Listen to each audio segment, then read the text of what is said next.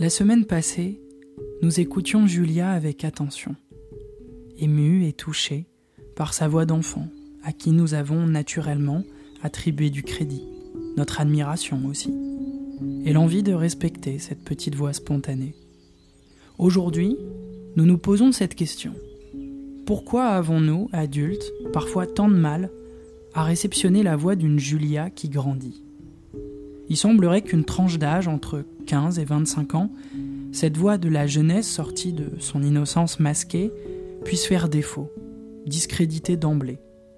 Comme si la fougue, l'énergie, le franc-parler, le besoin de trouver sa place, de le clamer haut et fort, d'entreprendre, de choisir, d'avoir un avis, de le porter, étaient non plus perçus comme des qualités, mais des traits de caractère qui peuvent embarrasser jusqu'au point où être jeune et accomplir des choses sont perçus comme des états incompatibles. Je sais de quoi je parle, moi le jeune chanteur, au regard clair et à l'apparence juvénile, une description physique souvent privilégiée à un ressenti musical éclairé par bon nombre d'interlocuteurs.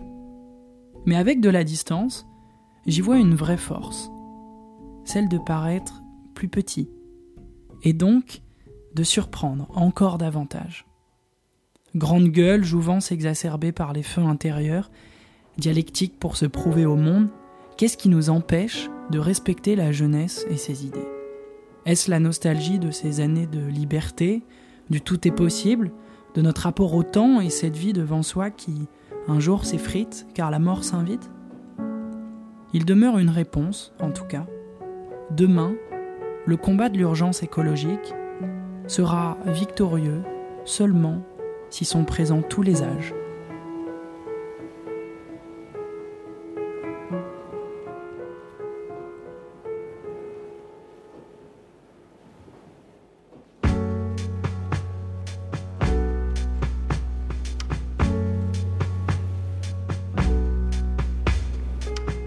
Permets-moi de te présenter à celles et ceux qui nous écoutent.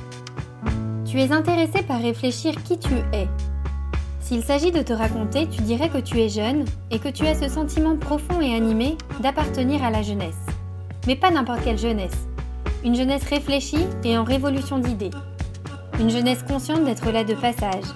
Une jeunesse soucieuse de respecter à 100% l'environnement dans lequel elle habite.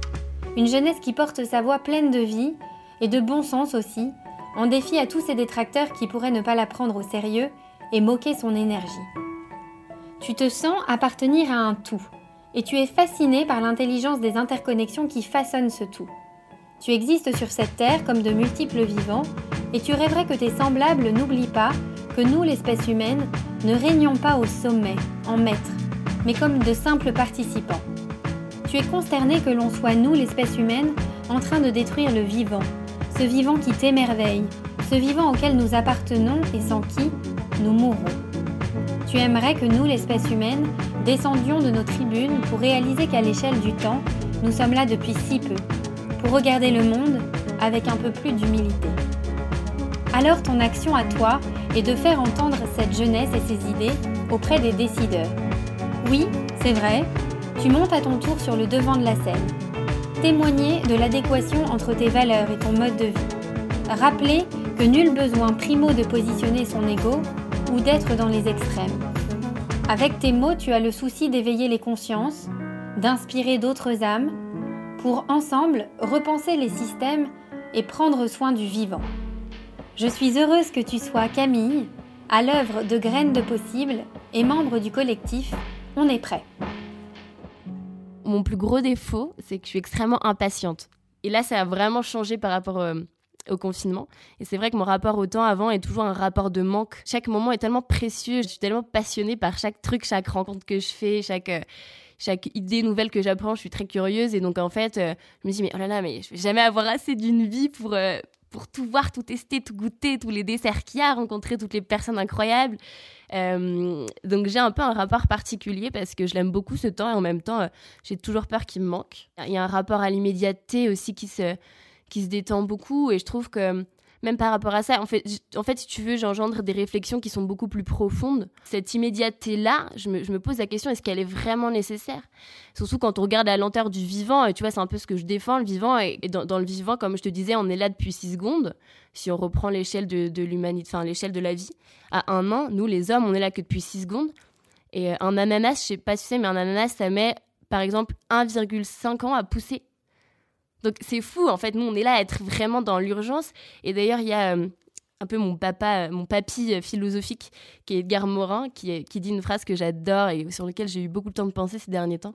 Il dit qu'on a sacrifié l'urgence de la situation à l'immédiateté de nos systèmes. C'est une question qui est hyper difficile, ce rapport à l'immédiateté et à l'urgence. Et en même temps, en fait, si on ne prend pas le temps de d'aller dans la bonne direction, on va, on, va, on va se tromper de chemin et on va en perdre. Donc en fait, il faut être extrêmement stratégique. Je sais pas si tu as déjà fait des courses d'orientation, tu vois. Ceux qui gagnent, c'est peut-être ceux qui, euh, justement, prennent le temps de regarder la carte, de se poser, de prendre la boussole et de dire, OK, si on va par là, en fait, on va gagner du temps et les 10 minutes qu'on a pris au début, elles vont nous en faire gagner une heure plus tard. Prendre ce temps, ça nous permet aussi de, de se poser la question du sens, tu vois. Et, de manière générale pour l'urgence environnementale, mais aussi pour euh, ce confinement, savoir quel est le sens de nos vies. Pendant l'annonce du confinement, il y a un moment où j'ai quitté tous les réseaux sociaux et j'avais juste envie de waouh, ok, c'est un truc. Enfin, c'était beaucoup d'infos, beaucoup d'énergie de, gens qui, qui avaient des, des, trucs difficiles à vivre, beaucoup d'effervescence, de, peur, de panique, d'anxiété qui était là un peu dans l'air et, qui, qui a fait que j'ai eu besoin de me poser. Et, euh, et c'est pareil avec l'urgence environnementale, j'ai plein d'infos tout le temps, je rencontre des gens, etc. Il y a des moments où j'ai besoin de me poser et juste de lire de la science pure, dure, c'est-à-dire des, des, rapports du GIEC, des, des, discussions avec des scientifiques sur le temps long, où vraiment je viens à la, à la base de la connaissance, tu vois, et pas être dans la vulgarisation tout le temps et dans les infos euh, rapides où, paf, on swipe euh, vers le haut, machin, et ça y est, on a lu un article 3 secondes, on passe au suivant. En fait, aussi avoir ce moment où, on prend le temps de se reconnecter à une sorte de, vérité et, à une sorte qui, prend du temps manifestement parce que c'est pas évident, mais euh, c'est des idées pures qui après je cherche à comment les modéliser. Donc en effet, pour moi, les deux sont nécessaires. Il faut aussi que chacun prenne la responsabilité de sensibiliser ceux qui sont proches il faut aussi que chacun prenne la responsabilité d'aller à la source de l'information, et puis que chacun prenne la responsabilité d'oser porter notre voix pour un, combat qui est simplement celui de la vie. Et sans, le combat de la vie, en fait, il n'y a, plus rien. C'est celui qui sous-tend tous les autres. Notre lien à la Terre est absolu. Biologiquement, nous sommes constitués des mêmes atomes de son essence.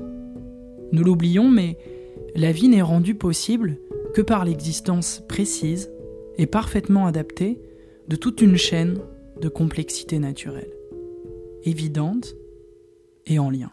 Euh, bah là où j'ai grandi, pour le coup, j'ai eu de la chance et c'est marrant de penser qu'on a de la chance parce que tu vois, dans le confinement, on s'est un peu rendu compte que définir qui étaient les privilégiés a été un peu bousculé. Et je trouvais ça marrant que d'un coup d'habiter dans un endroit complètement paumé, ben en fait, c'était euh, nous les privilégiés, tu vois. Et que quand t'avais un appart de 35 mètres carrés à Paris, en fait, euh, t'étais un peu dans la merde. Du coup, bah, moi, j'ai eu une enfance un peu. Euh, particulière parce que j'ai été élevée dans un endroit paumé de chez paumé. Pour te dire, il y a que deux habitants qui vivent là à l'année. Euh, moi et mon voisin du coup. et en fait, euh, on pouvait pas, enfin à l'école pour y aller, la route, on peut pas y aller par exemple en voiture l'hiver, donc on y allait en, luge, enfin c'était assez euh, folklorique. et donc j'ai grandi littéralement au milieu de la forêt, enfin c'est dire qu'il y a notre maison, la forêt, les montagnes. Et on a même le concept de jardin est un truc qui n'existe pas parce qu'en fait on est dans les champs, donc en fait tu vois on n'a pas, on n'a pas, on s'est pas dit on va parquer la nature, ça nous paraît très bizarre comme concept. Donc du coup j'ai grandi dans cette famille où où le lien à la terre il est extrêmement fort, où l'agriculture est extrêmement présent, où en fait la nature c'est euh, un, un, tout qui est, euh, qui est très, qui est très puissant parce que euh, bah, j'ai eu cette leçon d'humilité très tôt, parce que mon père est guide haute montagne, du coup. C'est un rapport qui est, euh, qui est un peu particulier, qui fait que je la respecte énormément parce qu'il y a une certaine peur aussi, quelque part. Une peur-amour, tu vois. Et ouais, il y a ce rapport à l'agriculture aussi qui est très fort pour moi parce que euh, bah, j'ai toujours eu la chance de récolter les choses qui étaient dans mon jardin pour les manger, de partir de produits très bruts, d'avoir un rapport à l'alimentation qui était extrêmement important et un respect immense pour ceux qui travaillent notre terre. Ce qui nous nourrit chaque jour, c'est-à-dire que c'est ce qu'on a de plus commun et primitif, c'est le besoin de manger. Tous les humains sur Terre et même tout le vivant a besoin de, nourriture. Et donc en fait, quand je suis arrivée à Sciences Po et que j'ai vu euh, ces citadins qui avaient des connaissances incroyables que par ailleurs je n'avais pas, tu vois, sur, sur l'art, sur des musées, sur l'histoire, et je me sentais un peu bête et un peu légitime d'être là. Et en même temps, ben, eux n'avaient pas ce savoir-là de lien à la terre, de qu'est-ce que la terre et, pourquoi c'est important. Donc en fait, c'est un peu ça où, à ce moment-là où je me suis dit, mais ok, en fait, il va falloir que ben, j'y aille, quoi. Il va falloir que je porte ce combat-là parce que, euh, parce que si je le fais pas moi, euh, euh, c'est des gens qui vont avoir plus tard un impact et des, postes de dirigeants et des postes de décideurs. Et s'ils n'ont pas conscience de qu'est-ce que la Terre et, pourquoi on est dépendant d'elle à un point incroyable et pourquoi elle est si intelligente et si belle et si douce qu'en fait eh ben, ils vont simplement la détruire et continuer à la détruire encore et encore jusqu'à ce qu'il n'y en ait plus et qu'on disparaisse aussi. Il y a un truc physique déjà qui est que, par exemple, tu vois là, je suis pieds nus tout le temps. Et euh, je sais pas d'ailleurs comment je vais faire à la sortie du confinement pour remettre des chaussures, ça va être très bizarre. Euh, et je vais me sentir très enfermée finalement alors que je serai libre. Tu vois, les, D'ailleurs, la notion de, qu'est-ce qui va être libre et qu'est-ce qui va être, être enfermé est assez intéressante, je trouve, à la sortie du confinement. Mais bon, c'est une autre question. Euh, il y a un truc très physique qui fait que on est chargé d'électricité et donc en fait quand on se met pieds nus directement sur le sol sur la terre euh, ça va décharger notre électricité et donc de fait on se sent beaucoup mieux aussi. Et donc rien que pour un, aspect hyper physique et hyper euh, biologique, on a besoin de cette connexion avec la Terre. D'un point de vue un peu plus euh, spirituel si je puis dire, je sais pas si tu as pris le temps de regarder des fois quand tu es là par terre, la complexité du, vivant, moi c'est un truc qui me fascine. En fait tout est hyper lié en agriculture, genre si un jardin, tu te rends compte que le concept, par exemple, de déchets dans la nature n'existe pas. C'est un truc que nous, on a créé, qui créer un truc inutile dans la nature, elle sait pas faire, tu vois. Même le concept, par exemple, de mauvaises herbes, c'est un truc qui n'existe pas non plus. C'est-à-dire que dans l'écosystème, et on devrait beaucoup apprendre de ça au niveau politique, dans l'écosystème euh, du vivant, tout le monde a une place et tout le monde a un rôle à jouer. C'est-à-dire que bah, la coccinelle, elle va permettre de manger le puceron, qui va permettre du coup euh, de ne pas euh, détruire la salade. Euh, et inversement, le fait de mettre telle plante là, ça va faire en sorte qu'il n'y aura pas tel insecte qui va la détruire. Et lui, va faire de l'ombre à lui, qui va apporter tel aliment. Enfin, c'est un truc de dingue à quel point tout est pensé en, lien de cause-conséquence et en lien de, complexité et de lien. Euh, et, ça, je trouve que ça nous, ça nous met une claque d'humilité assez incroyable. On a déjà tellement émis que même si d'un coup on arrêtait tout, les glaciers continueraient à fondre, il y aurait encore du réchauffement climatique. Mais pour la biodiversité, le vivant, on peut vraiment faire quelque chose parce que dès qu'on arrête, euh, il y, avait une plage en Thaïlande qui était hyper visitée. Et euh, d'un coup, ils ont fermé ça au public. Et là, les, coraux sont mis à, revivre, les poissons sont mis à revenir, la nature reprend ses droits hyper vite. Enfin, c'est fou, la capacité qu'elle a à renaître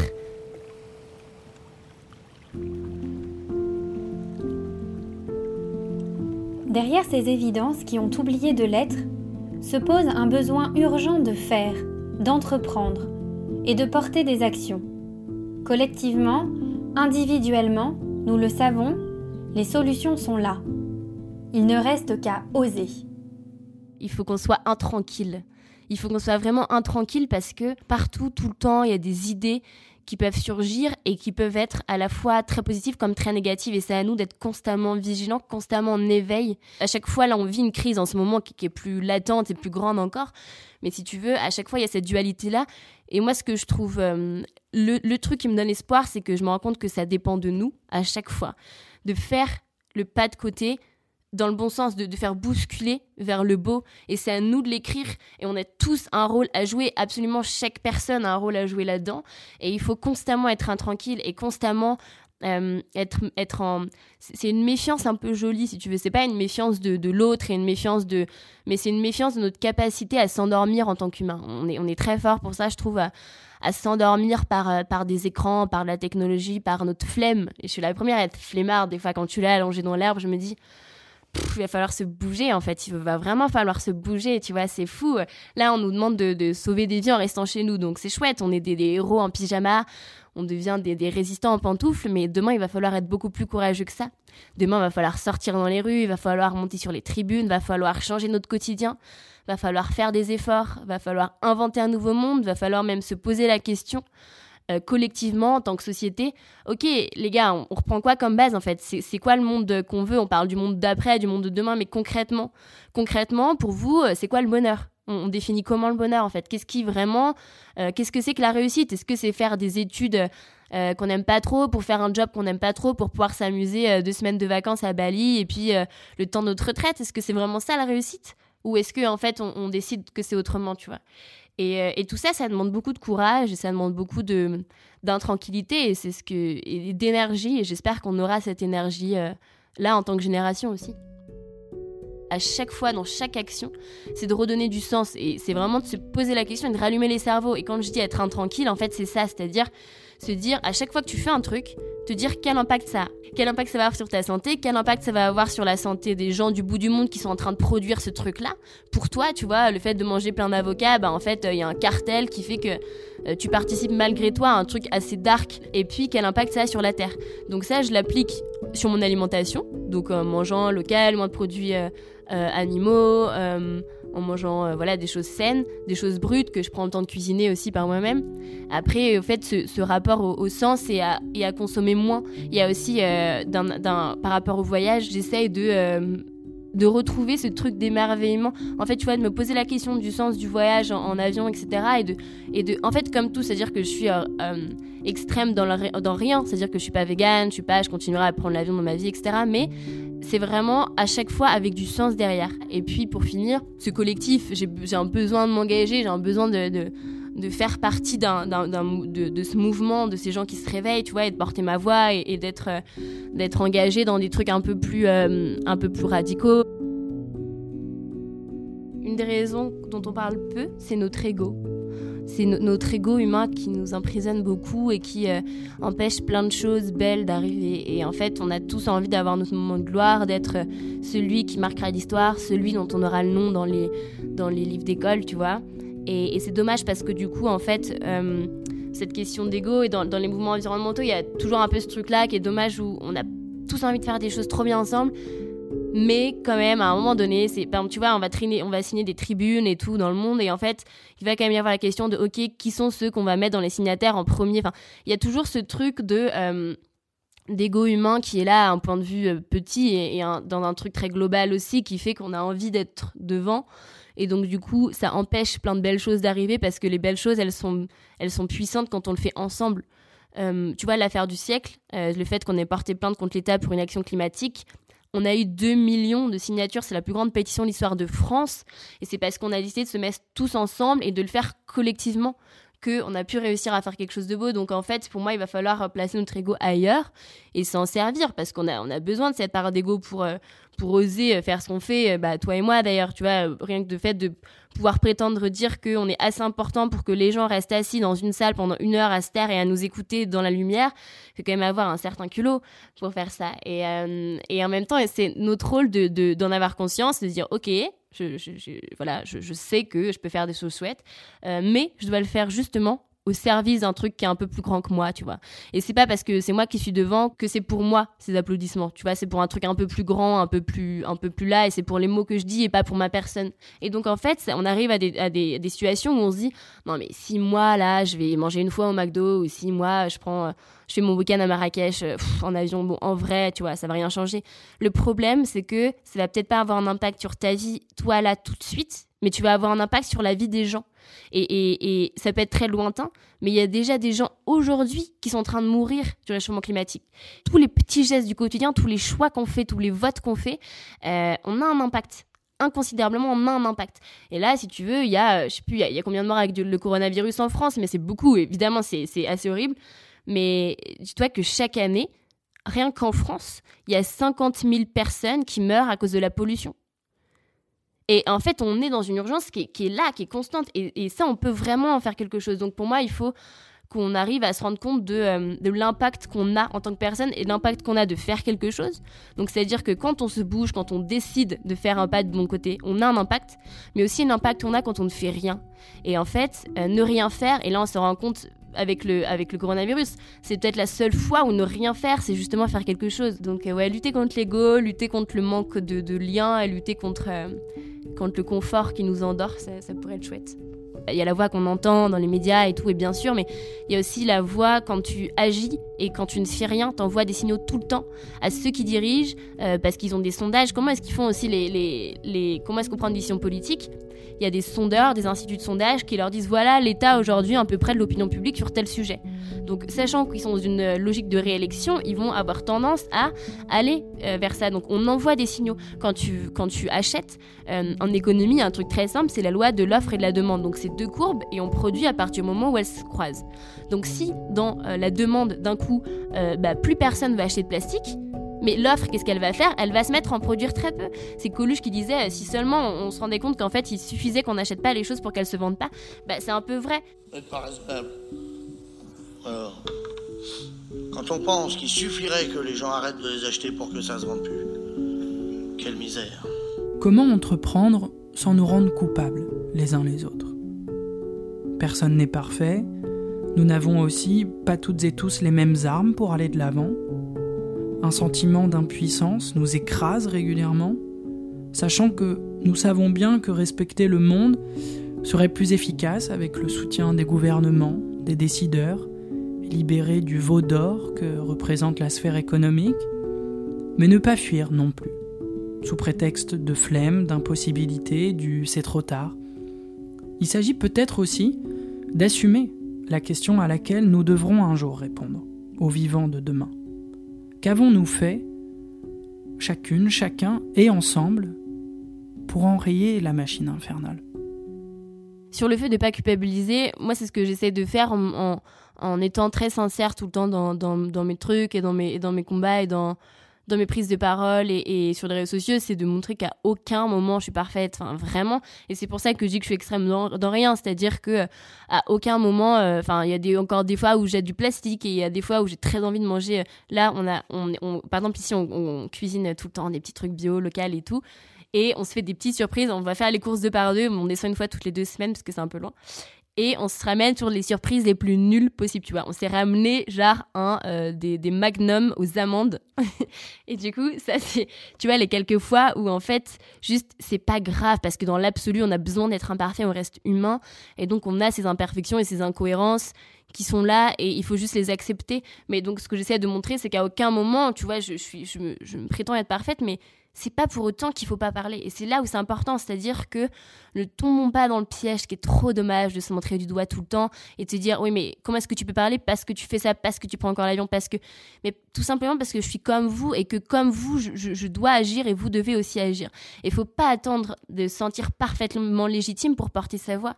Sinon il sera trop tard. Si on attend, il sera vraiment trop tard. Il commence déjà à être trop tard. Donc en fait il faut y aller en ayant le plus de sens possible et même juste parce que évidemment le fait d'être cohérent ça donne une force incroyable. Moi, c'est parce que j'ai l'impression de être euh, dans la plupart du temps cohérente avec mes actions que je me sens heureuse et que je me sens bien et que j'ai pas un poids, tu vois, de, dissonance cognitive qui est hyper forte dans l'absolu si tu veux évidemment que euh, une fois si euh, toi Tim tu vas manger un magnum aux amandes ou je sais pas faire un truc il y a des trucs un peu plus graves que ça mais faire un truc pas très bien non ça va pas changer l'intégralité du monde tout de suite mais si ça devient une habitude et que tu fais ça tout le temps partout et que tout le monde fait ça partout tout le temps euh, c'est triste. Les psychologues euh, font la comparaison avec un deuil. Et en gros, euh, dans les phases du deuil, tu as cinq phases et il y a la première où tu es dans le déni complet. Donc euh, t'es là en mode, enfin juste c'est pas vrai, ça n'existe pas, ça arrive pas. Et dans le, confinement aussi, tu vois, on devait faire le deuil d'une liberté. Et donc en fait au début on était là, on faisait la résistance à coups de bis volés. Enfin on était là en mode non c'est pas vrai, ça n'existe pas. Et le réchauffement climatique c'est pareil, il y en a qui sont euh, climato-sceptiques pour qui ça n'existe pas. Après t'as une phase aussi de colère et d'énervement. Et il y a des jeunes qui sont dans cette phase-là et on peut pas leur en vouloir. C'est-à-dire que c'est normal quand on te vole ton futur comme ça, quand on te dit euh, bah les gars merci nous on s'est bien amusé, on a fait péter l'atome, on a on a fait 50 000 fois le tour de la Terre, euh, et maintenant bon courage pour la suite. C'est normal qu'à un moment donné, il y ait un peu de colère, et je les comprends, et je l'ai vécu cette colère aussi. Et après, tu as une phase aussi d'acceptation, et de et d'aller vers l'avant et cette phase là elle est hyper importante et pour moi il faut qu'on passe le plus vite possible les deux autres donc euh, soyons un petit peu en colère de temps en temps il y a pas de souci mais allons vite dans l'acceptation et là dans le confinement je sais pas si tu as un peu vécu ces phases là où il y a des moments où tu étais au début tu croyais pas trop puis après tu étais énervé contre le, contre le, le, sort pour te dire mais attends mais là j'avais ma tournée, là il y avait des trucs trop chouettes, enfin j'avais plein de choses trop chouettes qui se passer. Et très vite en fait tu t'habitues et tu t'adaptes et tu te dis mais en fait ça m'arrive, c'est comme ça, il y a des choses qui dépendent de nous et des choses qui ne dépendent pas de nous, ça ça dépend pas ça dépend plus de nous du moins pour le moment. Et donc en fait il faut qu'on fasse avec et qu'on aille de l'avant. Et pour l'urgence climatique c'est un peu pareil. Donc la peur, elle peut être c'est une phase euh, qui est nécessaire, qui va peut-être pousser certains à agir et on a besoin de temps en temps de les réveiller pour sortir de cette tranquillité et de ce confort dont je te parlais, pour rentrer dans l'intranquillité. Mais après, pour moi, c'est pas là-dessus qu'on construit parce qu'on construit rien sur de la peur. On construit pas un monde de demain sur de la peur, on construit pas euh, une nouvelle société sur de la peur, on construit sur, euh, sur du beau. D'ailleurs, Doltowski qui disait que la beauté sauvera le monde et je pense pertinemment que c'est vrai.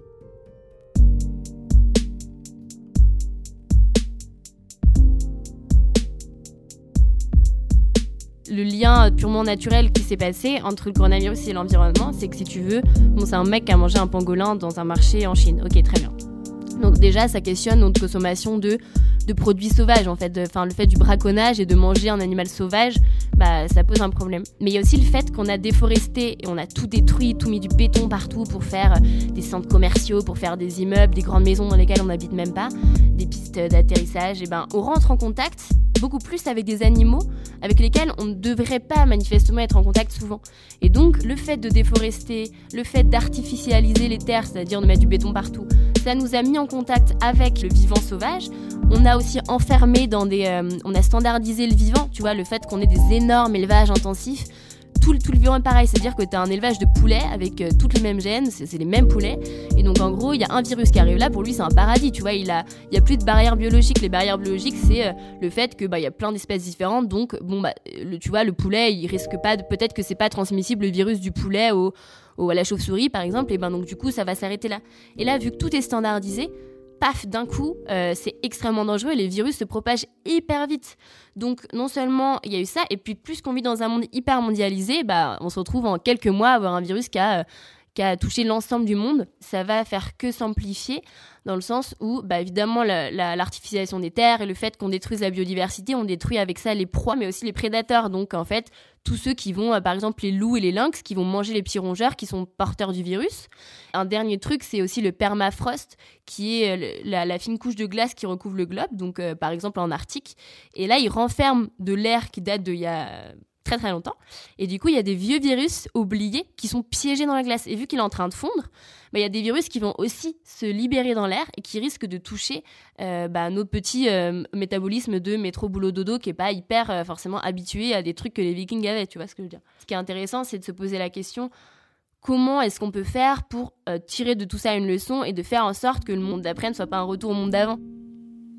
Le lien entre la crise que nous traversons et l'urgence climatique nous rappelle à un souci que nous avons préféré oublier à bien des échelles, prendre soin. Souvent c'est assez faux, mais ce qui fait mal à la Terre fait mal aussi à, à notre corps. C'est, on dit en, ce que tu mets sur le visage, par exemple, un truc hyper concret, les cosmétiques, tu vois. On dit que ce que tu mets sur la peau, il faudrait que tu puisses te dire que tu sois capable de le manger. Et c'est vrai parce qu'en fait, on enfin, nos, cellules, elles absorbent, donc ça vient de notre corps à un moment donné ou dans un autre. Et je suis pas sûre que le xylophène de méthane, t'es très envie de le mettre dans ou le 400, je sais pas combien, t'as envie de le, de manger, tu vois. Et le lien entre notre santé et notre euh, et l'environnement, il est mais, mais, mais incroyable, juste par rapport à toutes les maladies qui découlent de la manière dont on traite le vivant aujourd'hui, euh, que ce soit à cause de la pollution. Je disais, il y a 9 millions de personnes qui meurent chaque année à cause de la pollution de l'air, 50 000 rien qu'en France, des pesticides euh, qui sont en train petit à petit de nous mettre pas mal de cancers, mine de rien, euh, la 4G et la connexion qu'on a tout le temps qui en fait bah, nous font aussi les ondes nous rendent extrêmement sensibles et c'est ce qui détruit le vivant qui détruit aussi notre corps. Et d'ailleurs c'est presque assez drôle. Je trouve que la, Terre elle se moque bien de nous en disant ça en disant mais juste écoutez-vous les amis si vous arrêtiez de faire ça vous seriez en meilleure santé et nous aussi en fait le vivant aussi et, et c'est un peu pareil avec le confinement, tu vois, là, la nature, elle reprend un peu ses droits, elle est en mode, bon, bah, ça vous fait du bien, bah, rendez-vous compte que euh, ce qui est bon pour vous est bon pour nous, faut juste, c'est juste que vous vous trompez sur ce qui est bon pour vous, et ce qui est bon pour vous, c'est peut-être pas les, soirées Netflix euh, avec le bol de céréales, tu vois. Même si de temps en temps, ça fait du bien.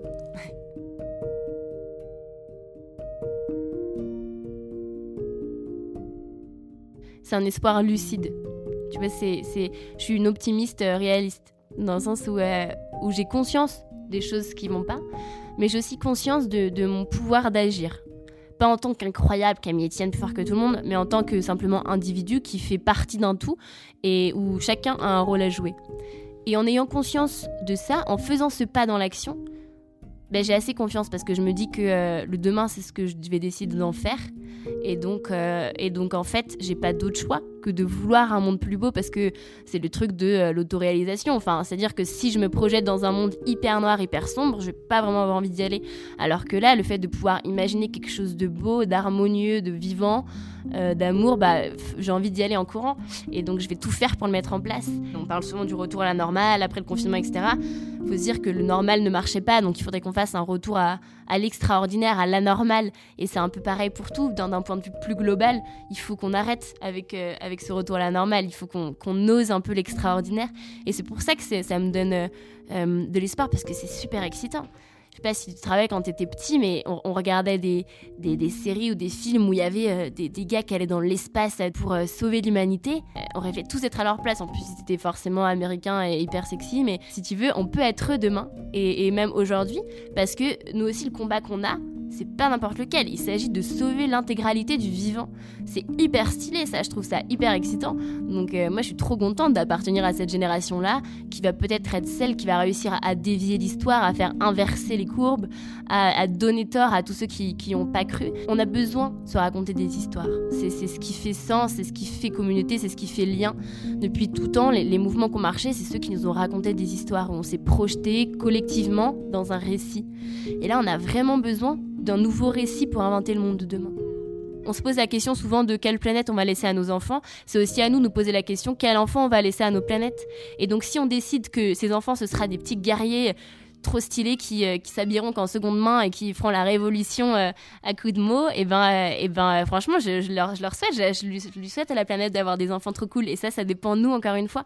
Donc à nous, dans notre éducation, d'inclure ces valeurs-là. Et je pense que vraiment, on, vaut le coup. On a fait des trucs stylés dans la vie, on vaut le coup de continuer un peu. L'humanité, elle peut être belle. ça dépend de nous de, de, continuer à la rendre belle et de pas la laisser péricliter dans ce confort lancinant et, et cette flemme ce flegme qui nous, qui nous éteint, quoi j'ai assez confiance dans la capacité des gens à ne pas être bêtes et à savoir au fond ce qui est bien. Il y a aussi le truc de la vie qui est trop belle. Je trouve que c'est ça. On oublie que c'est parce que la vie elle est trop belle qu'il faut qu'on se batte pour elle. Tu vois, c'est pour les soirées d'été, c'est pour les fois où on joue la guitare jusqu'à 3h du matin, c'est pour, euh, pour les, les poèmes, c'est pour les, les, morceaux au piano, c'est pour euh, les glaces, les magnums un peu interdits. C'est pour tout ça qu'en fait il faut se battre quand même.